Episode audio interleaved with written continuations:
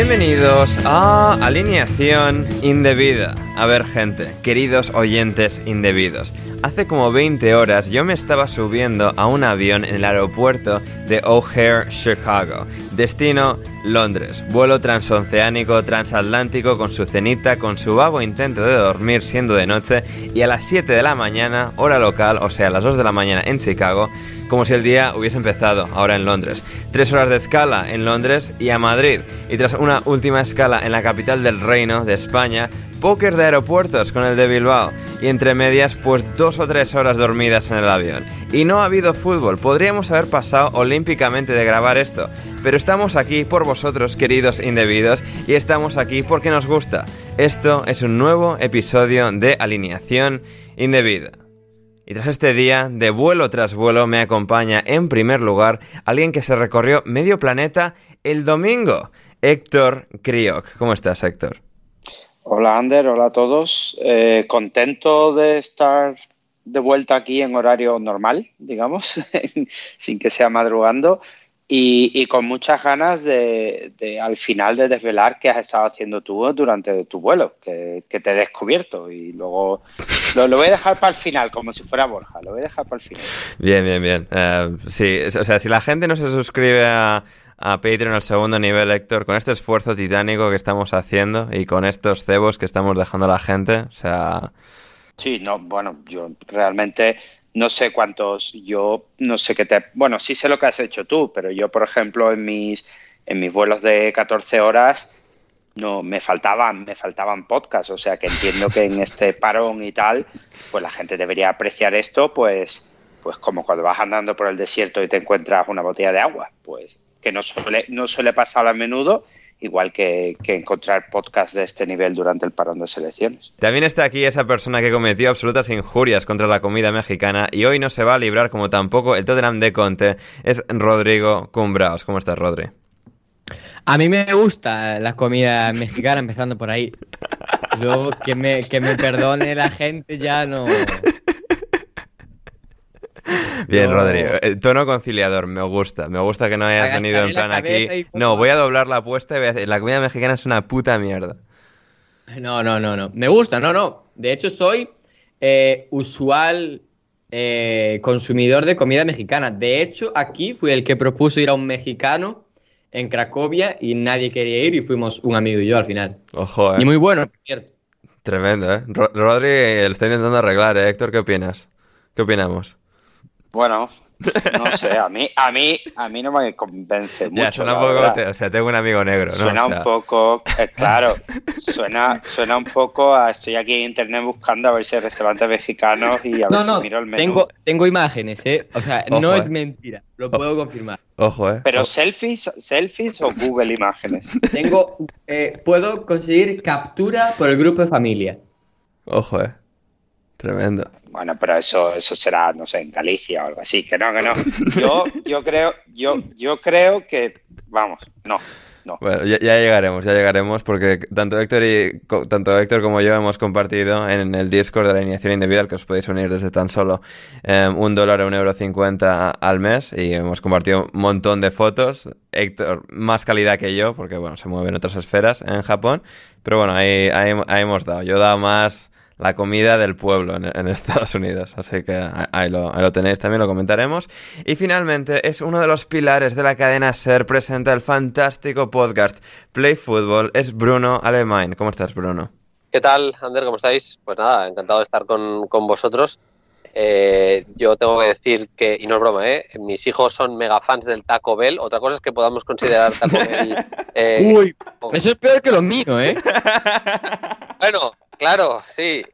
Eh, son fans del Taco Bell, yo puedo decir hasta ahí. O sea que creo que me gustaría la, comida mexicana, porque no he estado en México, así que hmm. la real no, no, la he probado. Y también tengo que decir una cosa, eh, ya lo, eh, la gente que lo esté escuchando y que pueda tirar el, navegador un poquito atrás, que, escuche el inicio de Rodrigo, porque ha empezado con, ese tono que tienen los gallegos, que adoro, de verdad, y esto no es broma, no es para poder ir a Galicia. De verdad que me encanta el, acento gallego. Pero ha empezado diciendo, a mí me gustan. Y, me pensaba que iba a cantar la canción de Becky G, te lo juro, ¿eh? Oye, pero que no es broma, ¿eh? que aquí en, en Cracovia no, varias personas, no una ni dos, me dijeron que yo a veces hablaba como si estuviese cantando. Ya, es que tienes ese... sí, e-, ese, ese flow, Rodri, tienes ese flow. Increíble. Madre mía, hoy venimos a hablar de mucha gente con mucho flow, ¿eh? Hoy tenemos, o sea, parece que no, pero siempre los patrones de selecciones son los en los que más, en los programas en los que más desbarramos, en los que más se nos va la, cabeza, más cosas tenemos que, comentar. Y bueno, muchas cosas. A ver, hablando de gente con flow, em, Bruno se acaba de retirar Mesut Özil, que ha dicho que es hora de dejar el, gran escenario del fútbol. O sea, el campo de Istambul vas a exigir. Con sus cinco aficionados en la grada. Sí, de, de Osil podemos decir que. A ver, estamos en el podcast de alineación de vida y lo puedo decir aquí. Es un puto vago. O sea, eh, yo, no he visto un futbolista más, vago en el fútbol actual, el fútbol moderno. Pues igual la etapa barcelonista de Arda Turán. De verdad que he hecho el esfuerzo esta mañana y no se me ocurren demasiados. Dicho lo cual, tenía una calidad, era una cosa de locos. En, el Madrid de, Mourinho, a mí me parecía de los tres, cuatro jugadores más importantes seguramente por, por la capacidad que tenía para conectar eh, los contraataques y, demás, manejarlos y, conducirlos. Y, bueno, yo, recordaré siempre, de hecho lo colgado en internet en cuanto, lo he colgado en Twitter en cuanto me he enterado de, que se retiraba, eh, el gol que le marca con el Arsenal al Ludo Goretz, que es, yo de verdad que es uno de mis goles favoritos de los últimos años. Me parece un gol eh, bellísimo, un gol precioso y que denota la, calidad que, tenía Mesut Özil. Si hubiera sido un pelín menos vago hubiéramos disfrutado más, pero mira, eh, me quedo con la parte buena de, su fútbol y la verdad es que es una pena que, no hayamos disfrutado más tiempo de, esa gran versión de Özil. Sí, eh, totalmente. De hecho, es que ese gol contra el Ludogorets, no me acuerdo del año exacto, pero yo me acuerdo, creo que en algún podcast decir eh, porque además fue como al principio de la temporada, fase de grupos y tal. Este va a ser como el año de Osil en el Arsenal, en el que ya por fin va en plan a tomar el toro por los cuernos y va a ser la gran estrella de este equipo y van a luchar por la Premier y luego pues no, no ocurrió así, evidentemente. Pero, pero sí, la, verdad es que esos años de, de Osil en el Madrid, él mismo anuncia su retirada poniendo una foto suya jugando en el Madrid, Héctor. O sea, es que fueron años mágicos e incluso, bueno, al Arsenal llevó bastante magia, que al final se apagó, pero, pero bueno, sí, podría haber sido mucho más, pero también ha, sido mucho. Sí, yo, yo estaba pensando, cuando, cuando Bruno ha dicho vago, el otro que me ha venido a la cabeza es James, que también tiene lo suyo, pero, pero la, la, primera idea que me ha venido es que es tan vago que ha anunciado su retirada con retraso. O sea, lleva retirado bastante tiempo mis amigos turcos, de hecho, dicen que estaría un templo en Indonesia, allí eh, tumbado en una hamaca y de repente se ha dado cuenta que se le había olvidado algo, que era anunciar que se había retirado. Pero, pero sí que es cierto que en cuanto a talento y no en los números del Madrid, en cuanto a asistencias y todo, eh, yo creo que, que lo... Y no es el mismo tipo de jugador pero no, no veía nada así pues desde que Fábregas daba yo que sé cuántas asistencias por año. Es, una, es, es un jugador que, que, ve el fútbol, o veía el fútbol en su momento, eh, unas milésimas o unas centésimas de segundo antes que los demás, y, de esos hay muy pocos. Hmm, absolutamente. Y es que además, estaba pensando ahora, eh, el año ese que era como el penúltimo año de contrato, el último año de contrato de, de Osilia Alexis en el, en el Arsenal, estaba ese debate de si renovarles a los dos, renovarle a uno y al otro no. Al final, Alexis terminó siendo traspasado al Manchester United. Y a Osir se le da ese contrato de 5 años que siempre es tan arriesgado darle a un jugador de 28, 29 años. Si no me equivoco, ese quinto año de contrato se, se cumpliría en 2023, este año. Y, y, el, y, el, muy sinvergüenza no solo no está en el Arsenal, sino que está retirado. Así que ahí está.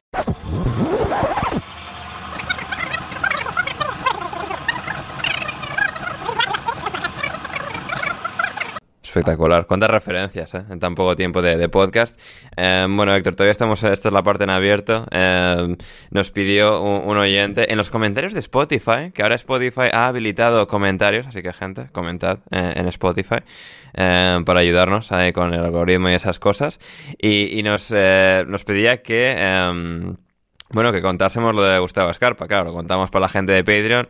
No vamos a dar el mismo lujo de detalles, pero eh, así brevemente nos eh, decía RNBF eh, que hablásemos de la estafa de criptomonedas en la que está involucrado Gustavo Escarpa nos mandaba saludos indebidos, los cuales le devolvemos, pero Gustavo Escarpa, que no solo está metido en el follón este, sino que hay actualizaciones desde la última vez. sí, por hacer un resumen rápido, bueno, primero, mm, gracias por el comentario y que pidan esto, pues, pues estupendo, pues lo habíamos tratado.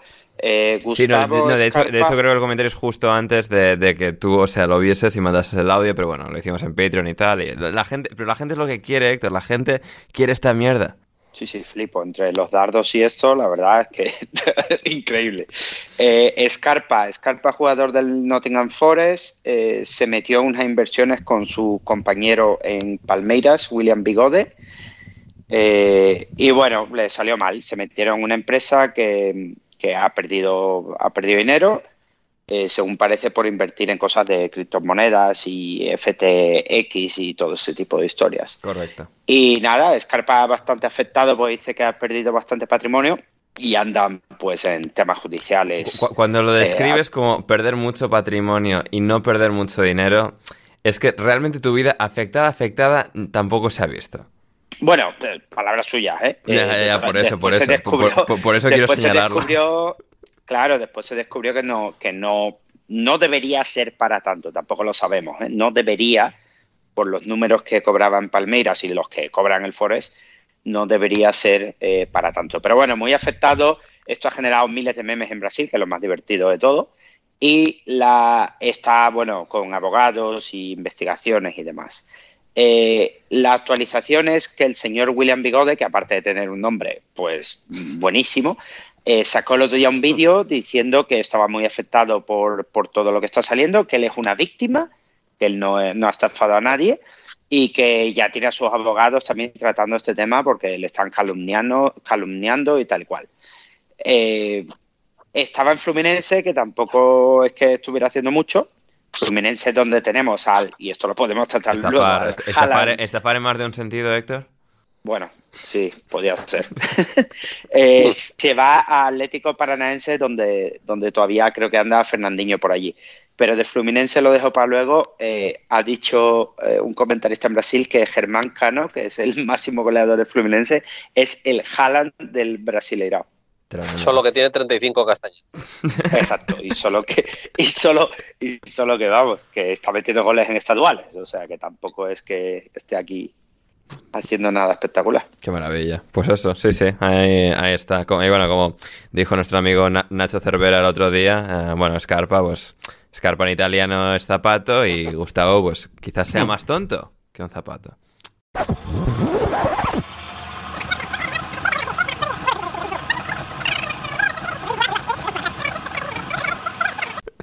a ver, Rodrigo, ¿le van a echar a este hombre ya o, o sea, ¿qué, hacemos? ¿Qué, está, qué, ocurre?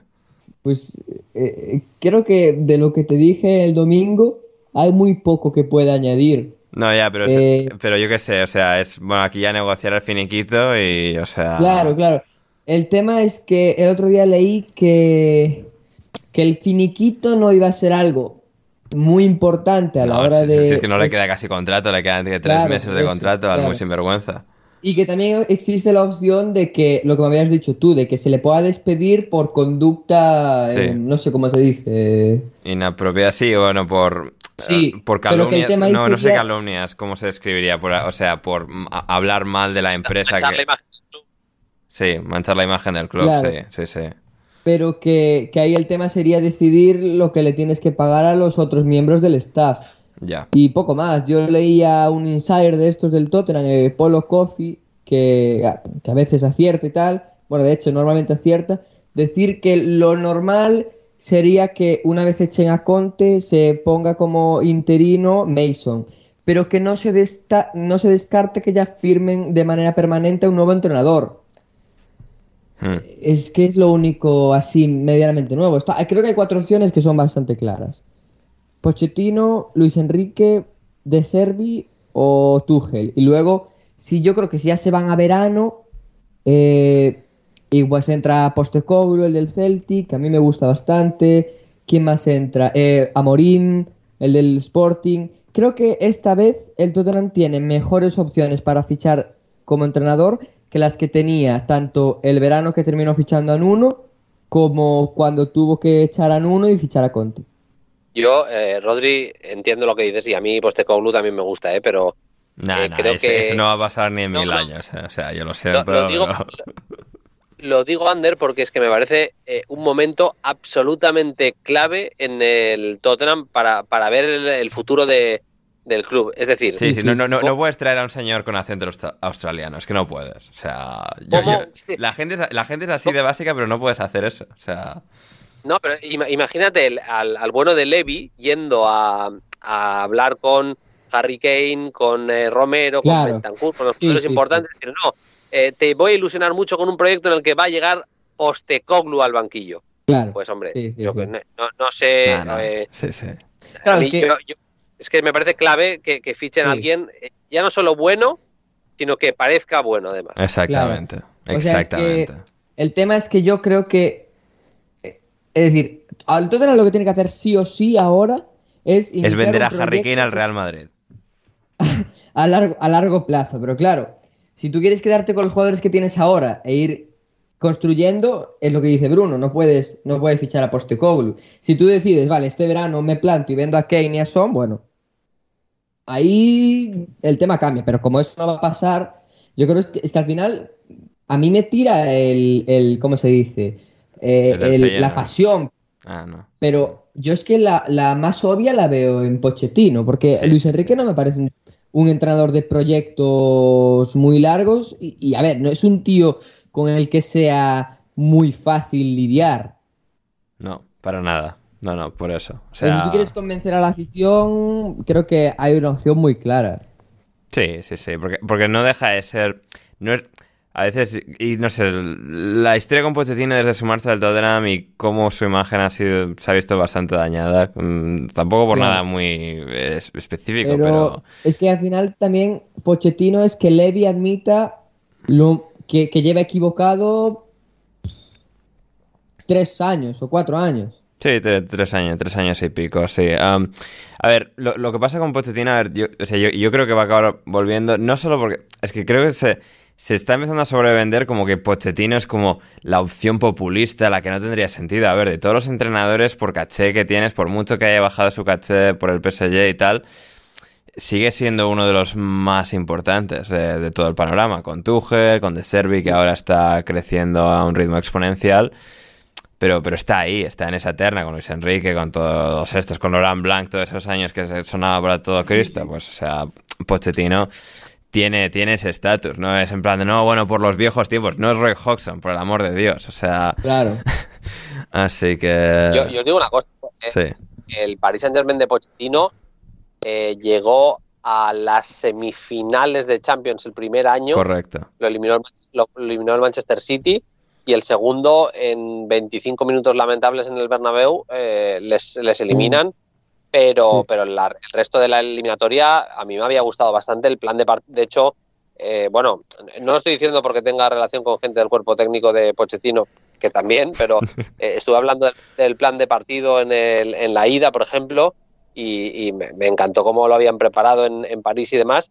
Y bueno, que vamos, que se está viendo que, que el problema no es solo de entrenador, que, que ahora se van a cargar a Galtier, pero que el problema Sí, sí. mm, ahí es mucho más profundo, eh, no solo de proyectos, sino de, pues eso, de jugadores endiosados, jugadores que eh, piensan que, que pueden no correr y, y que pueden no hacer caso a los entrenadores. Me parece que, que ahí tienen un pollo impresionante y que Pochettino creo sinceramente que ha sido poco culpable de lo que le pasa al PSG. Sí, no, total, totalmente. O sea, al final todos acaban con su imagen muy dañada del PSG. Con Emery pasó, con Tuchel pasó. Lo que pasa es que Tuchel pudo corregirlo súper rápido llegando al Chelsea y ganando una Champions.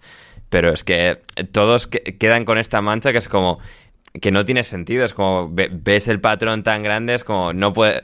Eh, Y, además con Pochettino me he dado cuenta que ocurre de nadie, nadie ni siquiera prestó atención a los partidos de Champions y se, ha, y se ha creado la narrativa esta de que Pochettino no sabe lidiar con grandes jugadores, que es un bielsista de mierda, no sé qué.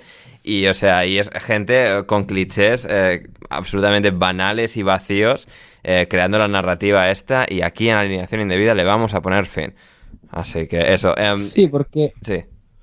Al final cuando cuando cuando Levi destituye a Mourinho, saca el comunicado este en el que quiere encontrar un entrenador que recupere esto, lo del ADN, que ya hablábamos el otro día, que no existe, pero bueno, se puede entender como un club al que le gusta eh, promocionar a los jóvenes, darles mucha bola, jugar un fútbol de ataque, un fútbol que no esté condicionado por el rival, sino que sea el equipo el que vaya a buscar al, al contrario. Y yo creo que ahí Pochettino es el que ahí cumple, cumple sobre todo lo de, lo de desarrollar a los, a los jóvenes, y al final es que es una baza a la que le...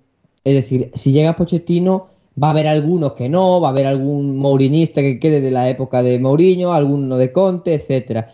Pero yo creo que ganas ganas tiempo porque, sabes, Pochettino está aquí otra vez. La gente confía en él ahora hay que tener paciencia.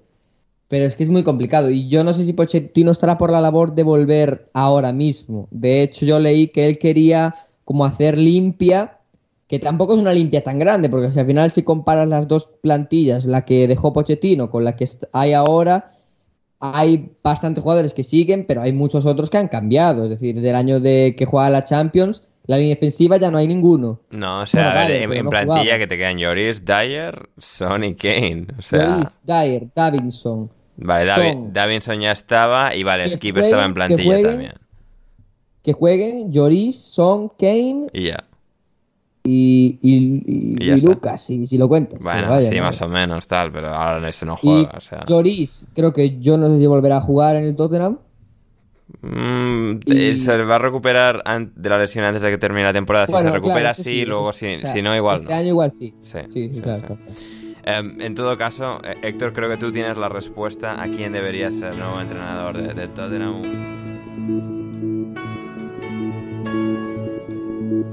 Si quieres escuchar el resto de este episodio de Alineación Indebida Premium, ve a Patreon, a patreon.com barra alineación indebida y suscríbete desde tan solo 5 dólares con 50 al mes o 6 euros al mes, lo que cuesta un kebab, chavales. Y podréis hacer que podamos seguir haciendo podcasts tan divertidos y entretenidos e iluminadores todo el mejor furbo inglés con nosotros en alineación indebida. Así que no lo dudes, suscríbete y conviértete en uno de nuestros indebidos favoritos. El link está en la descripción y muchas gracias por considerarlo.